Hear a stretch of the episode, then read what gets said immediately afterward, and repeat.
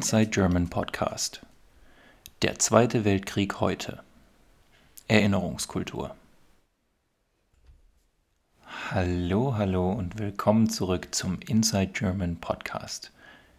Ich hoffe natürlich, wie immer, dass es euch allen gut geht. Ihr fragt euch jetzt vielleicht, warum ich mir heute wieder so ein schwieriges Thema ausgesucht habe. Und tatsächlich hat es damit zu tun, dass ich diese Folge hoffentlich noch am 13. Mai hochlade. Und das heißt, in dieser Woche haben wir den 8. und 9. Mai gefeiert. Einige von euch wissen vielleicht schon, was an diesem Datum passiert ist, aber für die, die davon noch nicht gehört haben, am 8. Mai bzw. am 9. Mai feiern wir das Ende des Zweiten Weltkriegs. Genauer kam es am 8. Mai zur Kapitulation der Wehrmacht. Die Wehrmacht war zu dieser Zeit die Armee des Deutschen Reiches und Kapitulation bedeutet, dass die Führung der Wehrmacht die Entscheidung getroffen hat, nicht weiter zu kämpfen. Sie hat also kapituliert. Ich habe vorher gesagt 8. und 9. Mai und das hat damit zu tun, dass diese Kapitulation der deutschen Armee sehr spät am Abend des 8. Mai unterschrieben wurde. Das heißt, in manchen Staaten in Osteuropa, vor allem in der Sowjetunion, war es schon der Morgen des 9. Mai wegen der verschiedenen Zeitzonen. Daher wird diese Kapitulation der Wehrmacht und das Ende des Krieges in Europa in den Staaten der ehemaligen Sowjetunion meistens am 9. Mai und nicht am 8. Mai gefeiert. Das nur als kleine Nebeninformation. Feiern, das bedeutet übrigens so viel wie das englische Wort to celebrate. Und eine Feier ist also nichts anderes als eine Party oder ein Tag, an dem man feiert.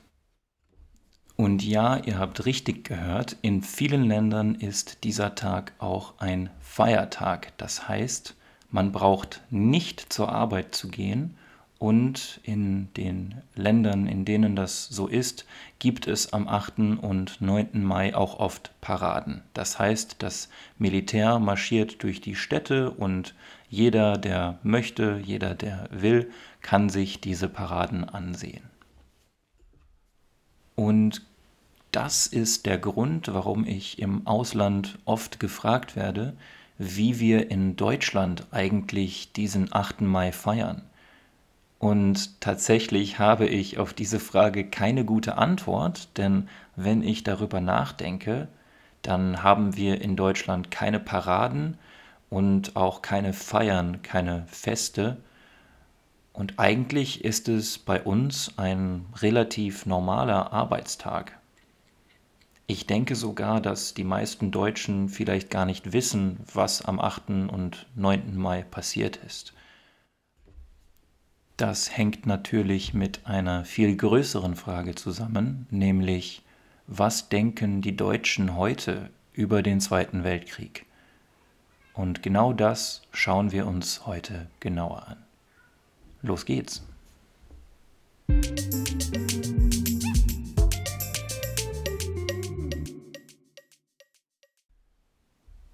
Da ich ja selbst in Deutschland aufgewachsen bin, werde ich hier auch ein bisschen über meine eigene Erfahrung mit diesem Thema sprechen.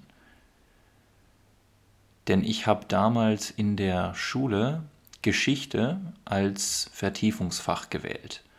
Vertiefungsfach, das bedeutet nichts anderes als ein Fach, also ein Kurs in der Schule, zum Beispiel Deutsch oder Sport oder Biologie und in meinem Fall eben Geschichte auf das man sich konzentriert. Ich vertiefe also mein Wissen auf diesem Fachgebiet, in diesem Fach. In den letzten zwei Jahren meiner Schulzeit hatte ich also fünf Stunden Geschichte pro Woche. Also schon relativ viel. Und in diesen zwei Jahren haben wir eigentlich hauptsächlich den Zweiten Weltkrieg und die Nazi-Diktatur in Deutschland besprochen. Also die Hälfte meiner letzten zwei Schuljahre haben sich nur mit der nationalsozialistischen Vergangenheit Deutschlands im Geschichtsunterricht beschäftigt. Vergangenheit bedeutet übrigens nichts anderes als das Gegenteil von Zukunft. Vergangenheit ist also das, was vergangen ist, die Historie, die Geschichte, kann man sagen. In diesem Geschichtskurs und eigentlich an allen deutschen Schulen wird der Fokus vor allem auf die Verbrechen, also auf die kriminellen Taten des nationalsozialistischen Regimes gelegt. Diese Verbrechen werden also nicht verschwiegen. Verschweigen, das bedeutet, dass man über etwas nicht redet, sondern im Gegenteil wird sehr viel und bis ins Detail über diese kriminellen Taten, über diese Verbrechen gesprochen. Insbesondere natürlich über die Konzentrationslager und die Vernichtung der Juden in Europa, die heute als Holocaust bekannt ist.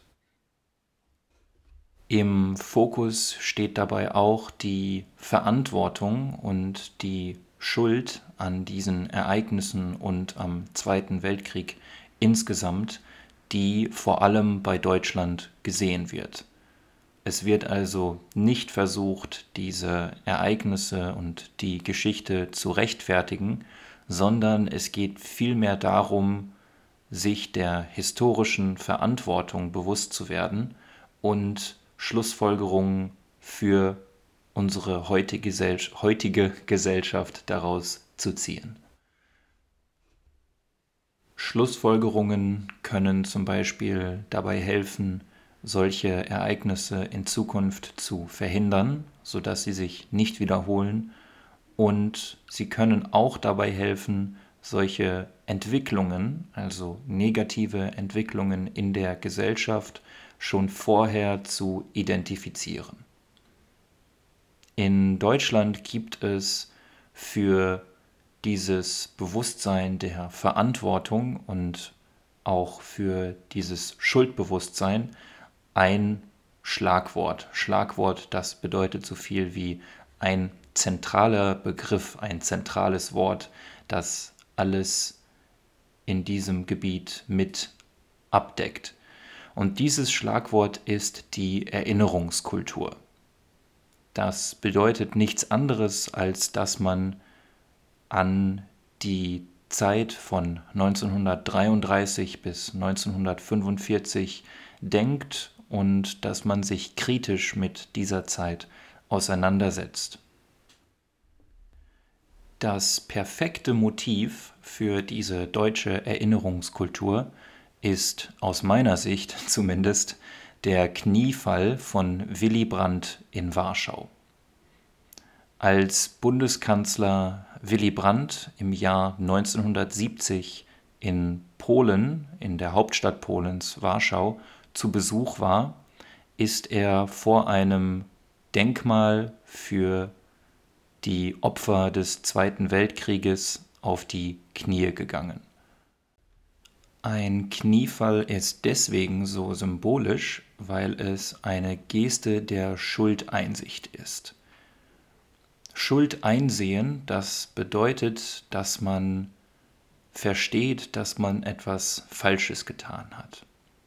Willy Brandt als deutscher Bundeskanzler spricht damit symbolisch für Deutschland als Ganzes und sagt mit seinem Kniefall aus, dass er die Schuld Deutschlands an den Verbrechen des Zweiten Weltkrieges einsieht, dass er Verantwortung dafür übernimmt und übernehmen möchte. Wie ihr seht, wird also sogar auf politischer Ebene, auf politischem Level Verantwortung für die Verbrechen im Zweiten Weltkrieg von deutscher Seite übernommen.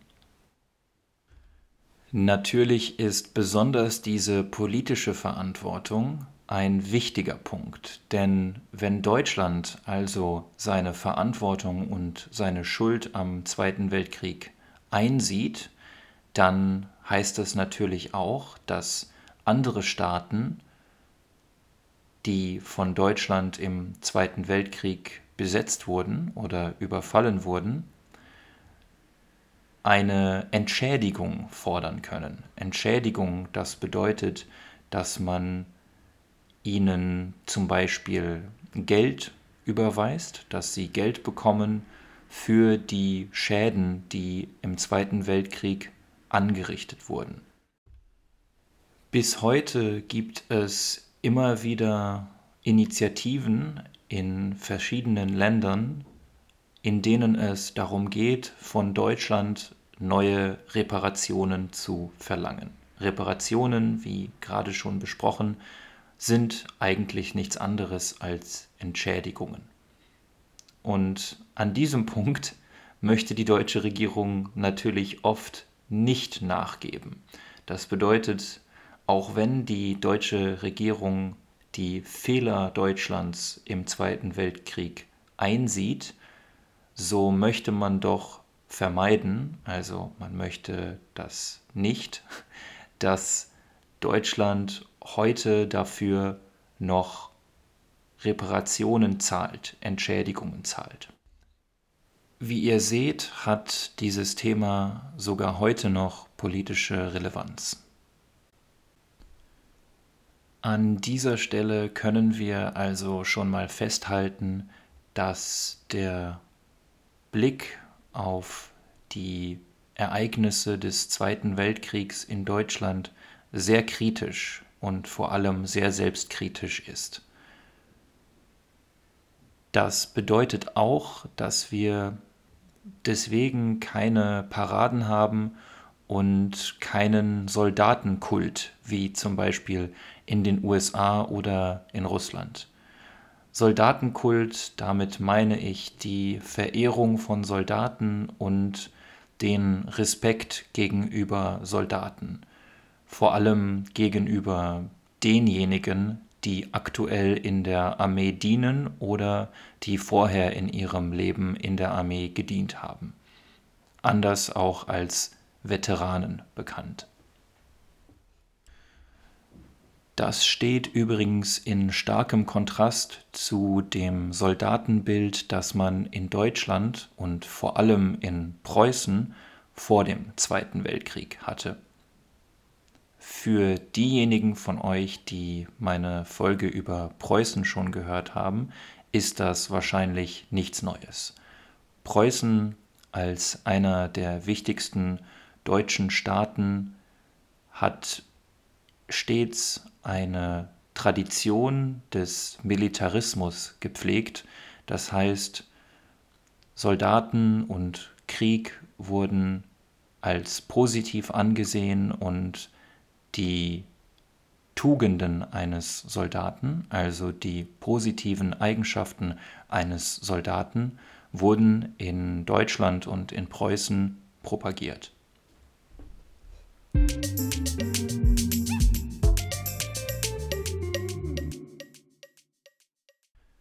Wie ihr wahrscheinlich schon verstanden habt, spielt das Gedenken an den Zweiten Weltkrieg und die Erinnerungskultur in Deutschland eine riesige Rolle. Ich würde sogar so weit gehen zu sagen, dass man Deutschland heute nicht verstehen kann, wenn man nicht den Zweiten Weltkrieg und die deutsche Erinnerungskultur versteht. Sie ist auch heute noch prägend in vielen Bereichen des öffentlichen Lebens, also des gesellschaftlichen Lebens. Zum Beispiel gibt es in Deutschland heutzutage eine gesellschaftliche Furcht und Ablehnung von radikalen Parteien sowohl auf der rechten Seite als auch auf der linken Seite des politischen Spektrums, denn man weiß, was passieren kann, wenn diese Parteien an die Macht kommen. Zum einen durch die Erfahrungen im Zweiten Weltkrieg und zum anderen durch die Erfahrungen in der Deutschen Demokratischen Republik in Ostdeutschland. Dazu habe ich auch vor einigen Wochen schon eine Folge herausgebracht. Zudem kommen mit der Schuldfrage und der Verantwortungsfrage im Bezug auf den Zweiten Weltkrieg noch ganz andere moralische Probleme auf. Ist es zum Beispiel gerechtfertigt, dass man für die Verbrechen seiner Vorfahren zahlt? Als persönliches Beispiel würde ich zum Beispiel anführen, also würde ich zeigen, dass ich persönlich meine Großväter, die kurz vor dem Zweiten Weltkrieg in Deutschland geboren wurden, nie kennengelernt habe denn beide meine Großväter sind schon vor meiner Geburt gestorben. Auf der anderen Seite wird aber politisch verlangt, dass Deutschland immer noch Reparationen für den Zweiten Weltkrieg zahlt. Ist es also gerechtfertigt, dass ich in diesem Beispiel hier für die Verbrechen früherer Generationen zahlen muss, obwohl ich diese Menschen gar nicht kannte. Mir geht es in dieser Frage hier weniger darum, eine konkrete Antwort zu finden, denn das ist wirklich ein sehr komplexes Thema. Vielmehr geht es mir darum zu zeigen, was für Probleme wir immer noch in Europa und in der deutschen Gesellschaft haben, wenn es um den Zweiten Weltkrieg geht. Ich finde an diesem Beispiel besonders interessant, dass wir heute in den westlichen Staaten, also zum Beispiel in Deutschland, Frankreich, Großbritannien und in den USA, ein sehr individualistisches Weltbild haben. Das heißt, jeder Mensch ist für sich selbst und für seine Taten verantwortlich. Wenn es aber um die Frage von Reparationen geht, oder generell Fragestellungen, die den Zweiten Weltkrieg betreffen, dann nehmen wir oft ein kollektivistisches Verständnis unserer Gesellschaft an. Kollektivistisch, das bedeutet, dass wir die Gesellschaft als Ganzes sehen und dass man nicht nur für sich selbst verantwortlich ist, sondern dass man eine Verantwortung auch für andere Menschen trägt, wenn man Teil einer Gesellschaft ist. Diesen Konflikt zwischen Individualismus und Kollektivismus kann man auch auf einzelne Soldaten übertragen. Darf man also zum Beispiel einen Soldaten ehren, der selbst keine Verbrechen begangen hat und der nur seine Heimat und sein Land verteidigen möchte, obwohl seine Regierung in diesem Krieg Verbrechen begangen hat? Oder ist dieser Soldat dann automatisch mitverantwortlich für die Verbrechen, auch wenn er selbst vielleicht gar nicht daran beteiligt war? Das klingt jetzt vielleicht erstmal abstrakt und einige von euch fragen sich, warum eine Frage, die den Zweiten Weltkrieg betrifft, heute noch relevant ist. Ich würde hier aber entgegnen, also ich sage, dass diese Frage nicht den Zweiten Weltkrieg betrifft, sondern jeden Krieg, den wir auf der Erde jemals geführt haben.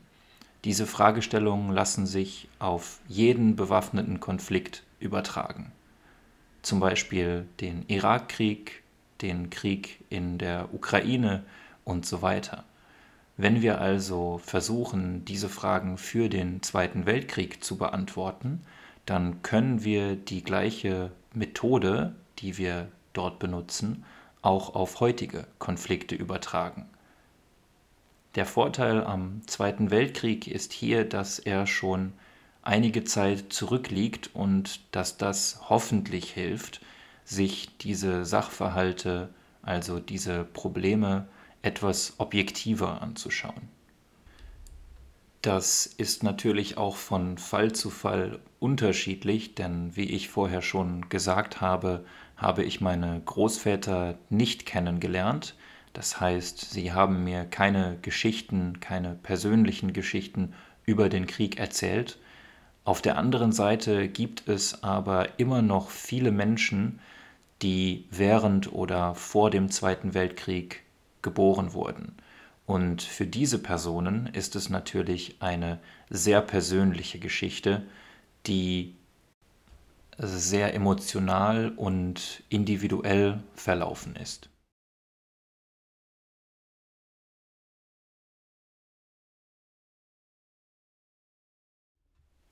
Und damit sind wir auch schon wieder am Ende dieses Podcasts.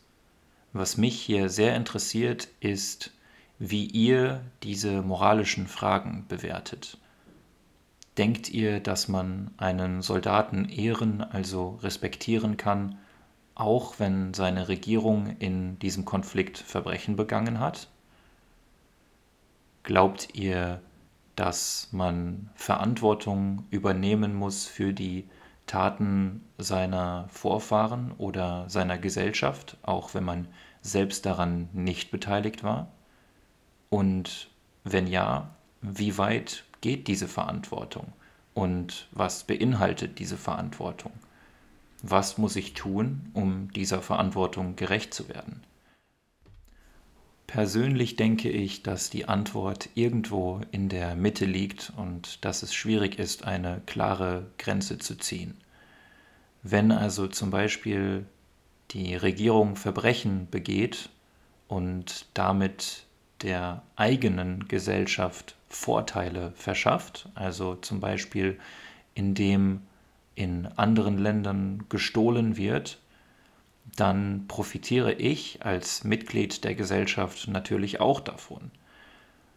Von daher sind diese Fragen sehr, sehr komplex.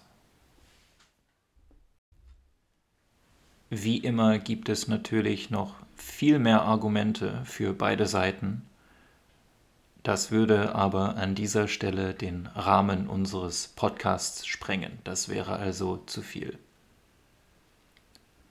Die Erinnerungskultur in Deutschland ist ein sehr kompliziertes Thema, wie ich finde, ein sehr komplexes Thema, aber dennoch so zentral und so wichtig in der heutigen deutschen Gesellschaft, dass jeder, der sich mit Deutschland und der deutschen Sprache beschäftigt, zumindest schon einmal davon gehört haben sollte. Ich hoffe, dass ihr dieses Thema interessant findet, denn für mich war es auf jeden Fall interessant, sich die verschiedenen Quellen nochmal durchzulesen. Und natürlich hoffe ich auch, dass ihr vielleicht das ein oder andere dabei lernen konntet. Also, bis demnächst. you